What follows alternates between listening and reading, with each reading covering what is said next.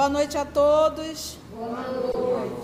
Hoje, 30 de outubro de 2020, estamos nós reunidos mais uma vez para estudarmos a obra 50 anos depois. Estamos num capítulo final.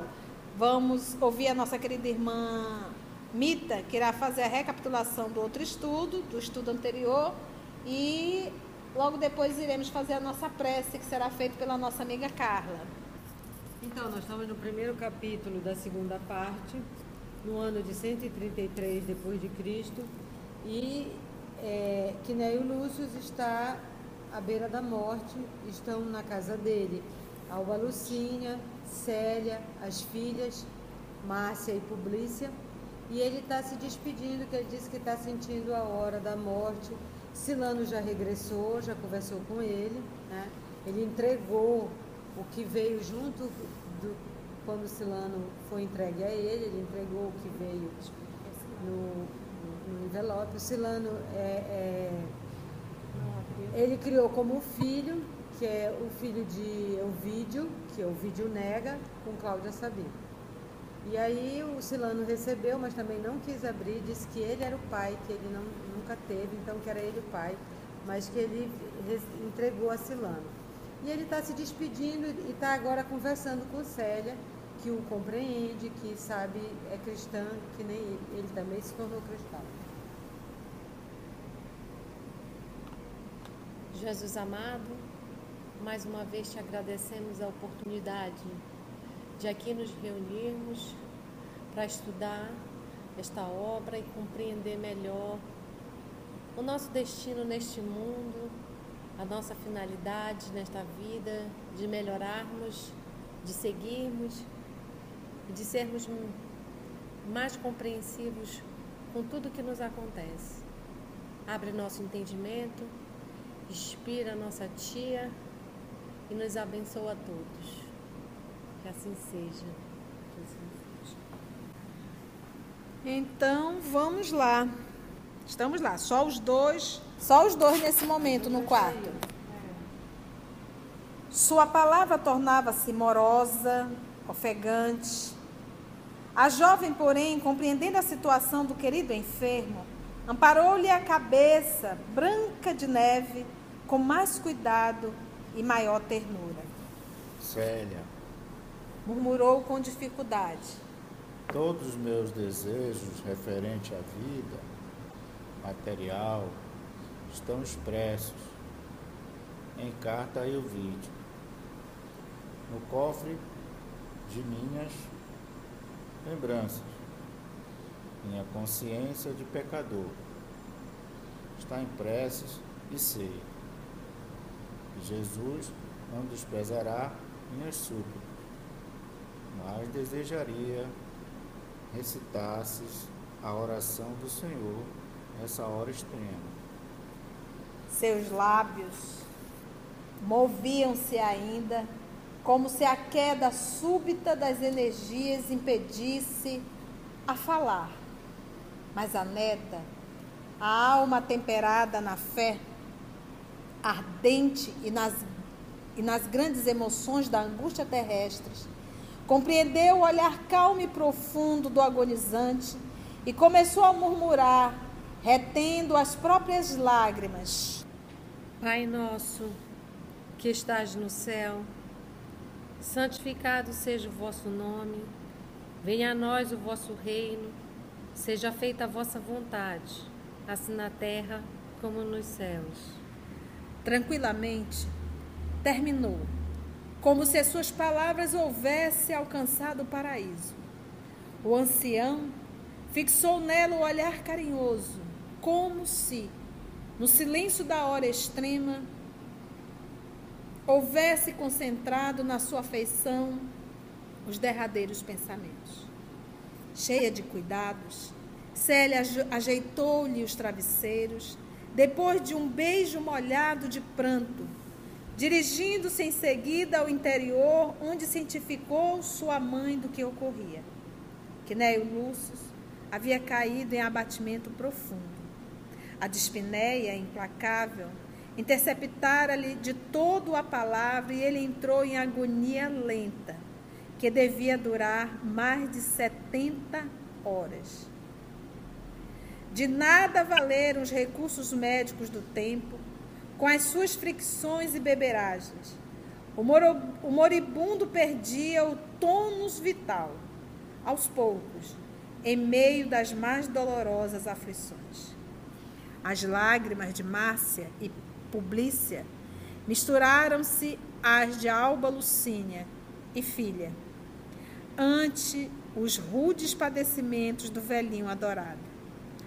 Um servo foi expedido a toda pressa para Capua, em Itália, requisitando a presença de Caio Fabrícios e sua mulher, que poderiam talvez chegar a Roma para as derradeiras homenagens. Na manhã do terceiro dia de agonia dolorosa, como só acontece com as pessoas de idade avançada,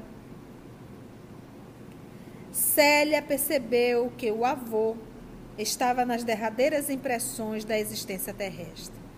A respiração era quase imperceptível. Um frio intenso começava a invadir-lhe os pés e as mãos. Todos os familiares compreenderam que chegara o instante supremo. Márcia, nas suas expressões de amargura resignada, sentou-se junto do venerando genitor, aconchegando-lhe a cabeça entre os joelhos, carinhosa, enquanto Célia lhe segurou as mãos frias e enrugadas. Com a alma em prece fervorosa, suplicando a Jesus recebesse o avô na luz de sua misericórdia, a jovem cristã, no êxtase da sua fé, sentiu que a câmara espaçosa se enchia de claridades estranhas e indefiníveis. Figurou-se-lhe divisar seres luminosos, aéreos, a cruzarem o quarto em todas as direções. Por vezes, Chegava a lhes fixar os traços fisionômicos, embora não os identificasse, surpreendendo-se com a visão de túnicas alvinitentes, semelhantes a largos mantos de neve translúcida. Você presta atenção? A gente que estudou as obras, principalmente Obreiros da Vida Eterna, que vai retratando todo o processo da desencarnação, então a gente percebe aqui essas 70 horas de agonia é todo o processo do desenlace. E aqui a nossa menina vendo a presença dos amigos espirituais, merecido pelo Quinéio Lúcio. Porque apesar dele ter sido politeísta, ele era um homem extremamente bom. Então não é a crença que eu professo, mas a crença que eu vivo.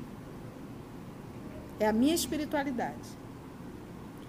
Todavia, entre aqueles seres radiosos entreviu alguém que lhe era conhecido. Era Nestório, que a confortava com um afetuoso sorriso. Compreendeu então que os bem-amados que nos precedem no túmulo vêm dar as boas-vindas aos que atingiram o último dia na terra.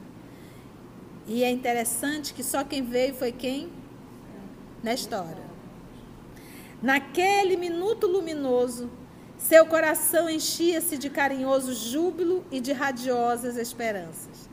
Desejou falar ao vulto de Nestório, perguntando-lhe por Ciro, mas absteve-se de pronunciar qualquer palavra, receosa de que a sua abençoada visão se desfizesse. Contudo, como se os pensamentos mais íntimos fossem ouvidos pelo amigo desencarnado, percebeu que o ex-escravo lhe falava ouvindo a sua voz, estranhamente, como se o fenômeno obedecesse ao novo meio de audição intracerebral. Agora, olha que interessante, gente, porque como é que os espíritos se comunicam? Pensamento. Através do pensamento. Então, ela, ela pensou e disse, ah, mas eu não vou perguntar. Só que ela já perguntou. A pergunta já foi feita, né? Vamos ver aí esse diálogo. Filha, Parecia-lhe dizer o espírito Nestório afetuosamente. Ciro já veio e vê-lo-ás breve. Acalma o coração e guarda a tua fé sem desdenhar o sacrifício. Adeus. Junto de alguns amigos desvelados, Aqui viemos buscar o coração de um justo. Olha que coisa linda. Acalma o coração e guarda na tua fé sem desdenhar o sacrifício. E a, olha a informação. Ciro já veio e Veloás breve. Ciro já veio por quê? Processo da reencarnação. Veloás breve. Acalma o coração e guarda a tua fé sem desdenhar o sacrifício. Viemos buscar o coração de um justo. Com os olhos marejados de pranto, a filha de Elvídio notou que Nestório abraçava-se ao moribundo, enquanto uma força invencível arrancava do êxtase, fazendo-a voltar à vida comum. Como se houvera chegado de outro plano, ouviu que Márcia e sua mãe choravam e certificou-se de que o moribundo deixara escapar o último suspiro. Quinélio Lúcio, com a consciência edificada nos largos padecimentos de uma longa vida, partira ao amanhecer, quando o maravilhoso sol romano começava a dourar as eminências do Aventino, com os primeiros beijos da aurora. Então, um luto pesado se abateu sobre o palácio, que, por tantos anos, havia servido de ninho aos seus grandes sentimentos. Durante oito dias, seus despojos ficaram expostos à visitação pública, na qual se confundiam nobres e plebeus, por lhe trazerem todos um pensamento agradecido. A notícia do funesto acontecimento foi mandada a Elvídio pelo correio do próprio imperador. Enquanto Caio e a esposa chegaram da campanha, a fim de assistir às derradeiras homenagens ao morto ilustre e querido. Quinéio Lúcio não tiveram o conforto da presença de Elvídio, mas Fábio Cornélio fez questão de tomar todas as providências para que não lhe faltasse as honras do Estado. Assim, o venerando Patrício, justamente conhecido e estimado por suas virtudes morais e, e cívicas, antes de baixar ao túmulo, recebeu as homenagens da cidade em peso. E assim nós finalizamos o primeiro capítulo da segunda parte de o livro 50 anos depois. E já vamos entrar no segundo, calúnia e sacrifício. Vamos lá. É capítulo 2 da segunda parte, calúnia e sacrifício. Euvídio Lúcio encontrava-se entre a Tessália, na Grécia, e a Beócia, também na Grécia Central. Quando lhe chegou a notícia do falecimento do pai, inútil cogitar de uma visita a Roma com o fim de confortar o coração desolado dos seus, não somente porque muitos dias já se haviam passado, como também devido aos seus labores intensos no cargo a ele confiado pelos caprichos do imperador. Entre os mármores e preciosidades da antiga Fócida, na Grécia Central, em cujas ruínas era obrigado a utilizar os seus talentos na escolha de material aproveitável às obras de Tibu, sentiu no coração um vácuo imenso. Imagina, gente, ele ia para escolher, como ele chama aqui, entre os mármores e preciosidades da antiga Fócida. Então ele fazia até o papel de arquiteto. Em cujas ruínas era obrigado a utilizar os seus talentos na escolha de material aproveitável às obras de Tibur. Sentiu no coração um vácuo imenso. O genitor era para ele um amparo e um símbolo. Aquela morte deixava-lhe na alma uma saudade imorredora. Os longos meses de separação do ambiente doméstico decorriam pesadamente. Em vão, atirava-se ao trabalho para fugir ao desalento que, assiduamente, lhe invadia o coração. Embora a comitiva imperial permanecesse em Atenas, junto de Adriano, ele nunca estava livre das convenções sociais e políticas no ambiente de suas atividades diuturnas. Sobretudo, Cláudia Sabina nunca o abandonava na faina do esforço comum, cooperando na sua tarefa com decisão e com êxito, reconquistando-lhe a simpatia e a amizade de outros tempos. Gente, alguma lembrança? Hum, falsa. E alguma lembrança? Sim. Quando? Vamos pegar o renúncia? Suzana da Venembó. Suzana da Vempó. Ela passou a trabalhar assiduamente com ele no livro Renúncia. Detalhe. E ele foi primeiro para trabalhar, descobrir a América, ali trabalhar, ganhar dinheiro para poder levar a família. E depois, ele estando lá, ele soube que a, a informação de Suzana, que todos teriam morrido. Então, o que, que ela fez? Ele ficou desolado, e aí o que, que ele fez? Mergulhou no trabalho. Né? Mergulhou no trabalho. E ela ficou toda ali dando apoio. Então você vê, nós estamos aqui no ano de 133. O livro Renúncia é 1600, 1662, quase 15 séculos. Os mesmos artifícios. Atravessar novamente aquele oceano, né, ir ao encontro dele, viver aquela experiência que viveu na América, isso tudo fazia reviver essa experiência aqui. É aquilo que a gente diz. Às vezes a gente está fazendo algo que aquilo nos dá prazer, mas ao mesmo tempo nos dá uma angústia muito grande. Essa angústia é dizendo assim: de novo, você ainda não se tocou? Você ainda não se cansou? Eu vi de Lúcio, porém, se lhe admirava a capacidade de trabalho, não poderia transigir no tocante aos sagrados deveres conjugais. Então, vontade, desejo teve. Mas ele acionou quem aí? Vontade. A vontade. Lembra que dentro do livro Pensamento e Vida, vontade é o gerente dos demais departamentos. E ele aqui com a vontade estava gerenciando o departamento do desejo. Não poderia transigir no tocante aos sagrados deveres conjugais, guardando a imagem da esposa no santuário de suas lembranças mais queridas, com a lealdade e veneração. Recebia suas cartas afetuosas e confiantes, como um estímulo indispensável aos seus feitos, e acariciava a esperança de regressar a Roma em breve tempo, como alguém que aguardasse ansioso o dia de paz e liberdade. Desde muito, porém, o generoso pra... Desde muito, porém, o generoso Patrício trazia o íntimo pleno de preocupações e de sombras. A esposa de Lólio Úrbico, modificando os processos de sedução, apresentava-se agora a seus olhos como amiga devotada e fiel, irmã dos seus ideais e de suas preocupações.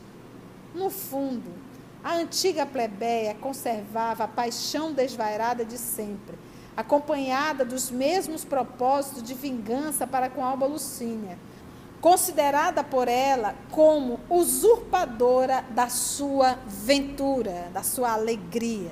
Então, era assim que ela conseguiu olhar para a Alba Lucínia. Então, ela, o que, que ela fez? Ela mudou a tática. Ela disse: agora eu não vou mais é, ser a, a mulher apaixonada, eu vou ser amiga querida Confidente. sendo assim um apoio dele. Por quê? Olha como ela foi maliciosa e como ela foi vil. Ele está sozinho. Ele está sozinho, está no meio do, do, do mar, ali naquele navio.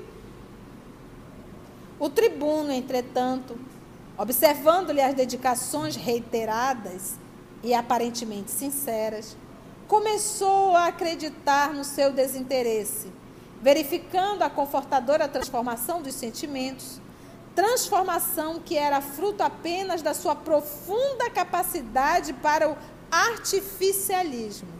Então, a gente percebe falsa.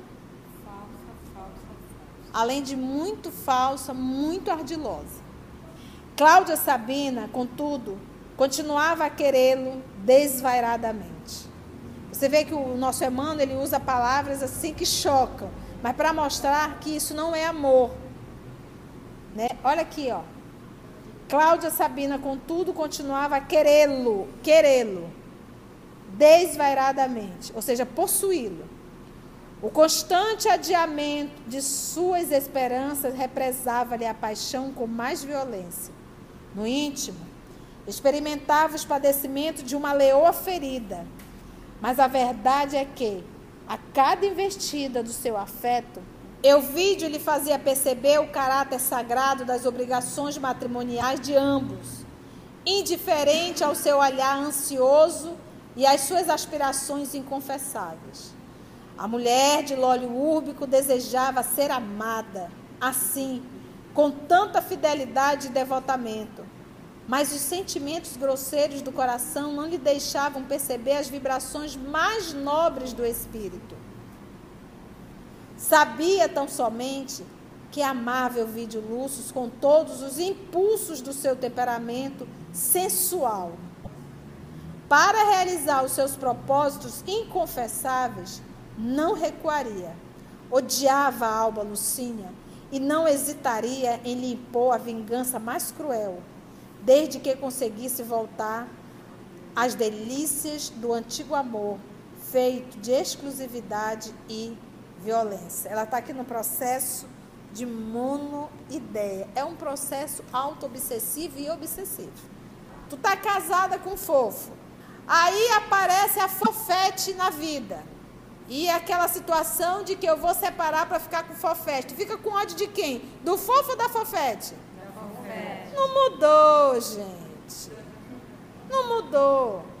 Eu costumo dizer: quem jurou para ti fidelidade e quem dorme contigo é o fofo. Se tinha alguém que teria que arrancar os cabelos, era do fofo.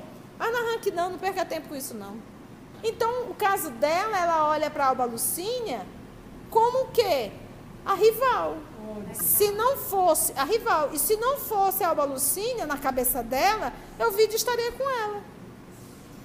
Cláudia percebeu que o tribuno, apegado às concepções do dever, poderia ser vencido tão somente por uma dissimulação a toda prova.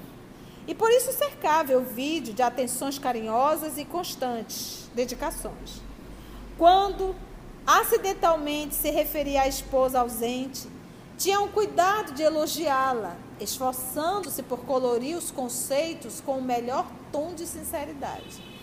Imagina ele falar bem da esposa para justamente aquela que se considera rival. Desse modo, o filho de Quinéio Lúcio se foi prendendo novamente na teia de encantos daquela mulher, concedendo-lhe uma atenção indevida sensibilizado nas fibras mais íntimas do coração, embora nunca chegasse a esquecer as suas obrigações mais sagradas. Ou seja, começou a rolar um clima. Cláudia Sabina, contudo, afagava novas esperanças. Aos seus olhos, bastaria afastar do caminho a figura incômoda de Alba Lucínia para assegurar a sua bastarda felicidade. Certo dia, a esposa do prefeito, fingindo distração nas palavras, como de costume, asseverou a Elvídio em íntima palestra. A última carta de uma das minhas amigas de Roma dava-me a conhecer um pormenor curioso da vida de meu marido. Mussônia avisa-me de que Úrbico passa em sua casa quase todo o tempo de que dispõe nos seus labores de Estado. Em minha casa? Perguntou o tribuno vermelho, adivinhando a malícia de semelhante informação. Sim. Respondeu Cláudia, aparentando a maior indiferença. Sempre notei que meu marido, em meu marido, singular predileção por sua família Lucínia e sua filha sempre foram alvo de suas gentilezas especiais. Aliás, isso não nos pode surpreender. Fábio Cornélio, desde muito tempo, tem sido seu melhor amigo. Sim, isso é incontestável. Exclamou Elvídio, algo desapontado com semelhantes referências ao seu lar. Cláudia Sabina percebeu que aquele instante era favorável para iniciar o tenebroso plano. E, fingindo interesse pela paz doméstica de Elvídio, Lúcio acrescentou sem piedade: Meu amigo, aqui entre nós, devo dizer-lhe que meu marido não é um homem que justifique os mais preciosos costumes do ambiente romano. Avalie quanto me custa fazer-lhe essa confidência mas desejo zelar pela paz do seu lar acima de tudo. Hipócrita e impulsivo por índole, Lólio Úrbico tem feito numerosas vítimas no campo de suas aventuras de conquistador inveterado. Temo-lhe a frequência à sua casa, por sua mulher e por sua filha. Olha como ela foi sórdida, ela não jogou só para a Alba é, ela também ali para aliviar jogou, porque lembra que ela é amiga, né? Se jogasse só para cima da Alba, ia ficar notório o plano dela. Então ela. Euvídio fez-se pálido, pálido, pálido. Mas Cláudia, percebendo o efeito de suas palavras, prosseguia impiedosamente. Vivemos uma época de surpresas temerosas, na qual as mais sólidas reputações baqueiam imprevistamente. Desde que me casei com o prefeito, venho experimentando uma série de provações. Suas aventuras amorosas têm me acarretado grandes dissabores, dado o clamor das vítimas a me repercutirem no coração. Por Júpiter, murmurou o tribuno fortemente impressionado. Não posso contestar as suas apreciações, mas quero crer que Fábio Cornélio não se poderia enganar por tanto tempo, elegendo no prefeito um de seus melhores amigos. Sim, esse argumento parece forte à primeira vista, respondeu Sabina com argumentos. Mas convém lembrar que o meu amigo reconheça a sua vida na capital do império, depois de muitos anos acostumado à tranquilidade da província. O tempo demonstrará que o censor e o prefeito se identificaram muito em uns tantos negócios do Estado. Ambos são compelidos a se respeitarem e a se quererem mutuamente. Mas quanto à conduta individual, sabem os deuses a realidade de minhas afirmativas. Euvídio Lúcio desviou a palestra para outros assuntos reconhecendo a delicadeza daquelas observações sobre a honorabilidade de outrem e a propósito do seu lar. Mas, quando Sabina se retirou, sentiu-se envenenado de preocupações injustificáveis e profundas. Que significariam as visitas reiteradas de Lólio Úrbico à sua casa? Porventura Alba Lucínia ter-se-ia esquecido dos seus sagrados deveres? Fábio Cornélio prender-se-ia tanto aos interesses materiais, a ponto de esquecer o nome e as respeitáveis tradições da família? Na mente do tribuno, quem é Fábio Cornélio? Pai, pai de Alba Lucília. E ela acabou de dizer que os dois são o quê? Amigos íntimos. Amigos íntimos. Então, pois o pai dela está cobertando tudo isso? Né? Na mente do tribuno, as numerosas cogitações íntimas se baralhavam em tormenta. Ainda bem que aquela ausência dolorosa estava prestes a findar. Hélio Adriano já expedira as ordens para que largassem da Itália as galeras para o regresso. Em Roma, porém, a situação de Alba Lucine e da filha chegava ao auge do sofrimento moral. Várias vezes, Séria percebera os colóquios de sua mãe com o impiedoso conquistador, mas, dada a sua timidez, não podia perceber a repulsa da genitora diante da infâmia e da cruel ousadia. Lucínia, a seu turno, algumas vezes, deparava com o prefeito dos pretorianos em visita à sua casa, quando de suas curtas ausências junto das amigas, encontrando o implacável perseguidor em conversação com a filha, que o acolhia com a tolerância dos seus bons sentimentos de modo a não ferir o coração materno, salientando-se que a esposa de Elvídio temia, sinceramente, a presença daquele homem cruel, transformado em demônio do seu lar. Olha, você vê o que é uma alma nobre como Célia. Ela não o tratava mal, apesar de saber que poderia existir algo entre ele e sua mãe. Se é um de nós, eu não ia conseguir tratar bem esse cidadão, não é verdade? Então, olha o que é a atitude de um espírito nobre. A nobre senhora, abatida e doente, pensou em expor a situação ao velho pai e, todavia, considerou que o censor já deveria ter percebido, de longa data, a sua posição angustiosa do ponto de vista moral, supondo, portanto, que, se ele silenciava, é que lhe sobravam ponderosas razões para fazê-lo. São os interesses materiais.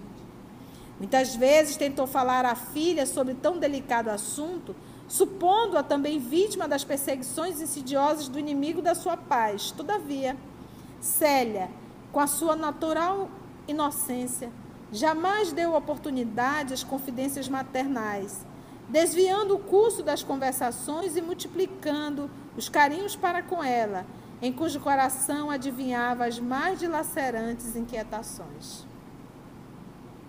Afinal, por que, que Célia não permitia que a mãe falasse? Ela desviava do assunto. Porque na cabecinha dela, é, a mãe seria realmente. O receio, né? Era, era a mãe. Ouvi que não queria, né? Ouviu que não queria e da mãe se expor. Da mãe se expor. Afinal, quando faltavam dois meses para o regresso definitivo de Elvídio, Alba Lucínia acamou-se extremamente abatida. Porque depois, gente, desse tormento todo, dessa pressão e opressão, não tem como o organismo aguentar. Mais de um ano fazia que o imperador se ausentara. Foram 14 meses de angústias para a filha de Fábio Cornélio, cuja saúde não pudera resistir ao embate das provações mais penosas. Célia, igualmente, tinha as faces descoradas e tristes. Pelos seus traços, podia observar-se o enfraquecimento orgânico. As preocupações filiais se traduziam por longas noites de insônia, que acabaram por lhe arruinar a saúde, antes vigorosa. Com a sua ternura inata, ela tudo fazia por consolar a mãezinha combalida. Dos portos da Itália foram enviados quatro grandes galeras para o regresso de Adriano e sua comitiva. A primeira embarcação, chegada ao litoral da África, foi disputada pelos elementos mais ávidos de retornar ao ambiente romano, entre os quais Cláudia Sabina, que pretextava a necessidade de voltar quanto antes, considerando os apelos do seu círculo doméstico. Euvídio Lúcio estranhou aquela pressa, mas não podia adivinhar o alcance de seus planos. Ele também desejaria regressar urgentemente, mas era obrigado a atender ao convite do imperador para fazer-lhe companhia na embarcação de honra, que chegaria a Órtia oito dias depois das primeiras galeras. Vocês nem imaginam quem foi que fez esse movimento para ela ir antes e ele ir depois. A própria Cláudia. Claro. Claro. Conversou com quem? Com o amiguinho dela. Quem era o amiguinho dela? O imperador. E olha só, desculpa, eu faço questão que você venha comigo, volte num navio de honra. Então, como dizer não ao imperador? Mudou isso hoje? Ele também desejaria regressar urgentemente, mas era obrigado a atender ao convite do imperador para fazer-lhe companhia na embarcação de honra, que chegaria a Órtia oito dias depois das primeiras galeras. Então, oito dias, foi pouco tempo mais o necessário para ela aprontar o que queria. Daí a alguns dias, a mulher do prefeito dos pretorianos chegava à capital do império com o avanço de uma semana, de molde a cogitar da realização dos sinistros projetos de vingança que lhe trabalhavam a mente. O marido recebeu-a com a frieza habitual e os servos da casa, com a tribulação que a sua presença lhe causava. Gente, a mulher chegava, chegou fulano, chegou fulana, corre, corre, corre. Então, ou seja, estava tão bom sem ela, então era uma pessoa que atrapalhava, incomodava e provocava medo e terror para com os seus funcionários. Então, às vezes tem pessoas que se sentem assim felizes de saber que todo mundo ficou agoniado. Para você ver o nível de doença mesmo, é patológico mesmo. Cláudia Sabina teve meios de fazer chegar à artéria a notícia de sua volta, encarecendo-lhe a visita com a possível urgência. Em frente de sua cúmplice, a quem dispensava o máximo de generosidade, a antiga plebeia disse-lhe ansiosamente cenas do próximo capítulo. Então, dentro das reflexões aí dessa novela, e nós sabemos que a nossa vida Cada dia nós também contamos uma história, nós também escrevemos a nossa, a nossa vida no livro da vida. E o mais interessante é, além de escrever, é ser obrigada a ler em voz alta. Porque chegará o momento que nós teremos que ler em voz alta tudo aquilo que escrevemos. Então, que talvez esteja, tenha tem partes do, desse, nossa, desse nosso livro que a gente vai ficar ruborizada de ler. Mas que bom é que a gente possa, no final, mostrar o quanto nós mudamos, o quanto nós nos superamos. E uma coisa é você ler o livro ainda com a túnica suja e imunda. A outra coisa é você ler o livro mas já com a túnica nupcial. Ou seja, exalando o seu amor, exalando a sua mudança. Vamos envolver o nosso irmão Augusto, que irá fazer a nossa prece. E assim, amado Mestre, com coração repleto de alegria, te agradecemos por mais essa sexta, por esses ensinamentos maravilhosos e que possamos, Mestre, auxiliado por Ti e pela espiritualidade amiga, internalizar esses ensinamentos. Abençoa a cada um aqui presente dos dois planos, que a tua paz, que a tua luz nos envolva e fica conosco, hoje e sempre, que assim seja.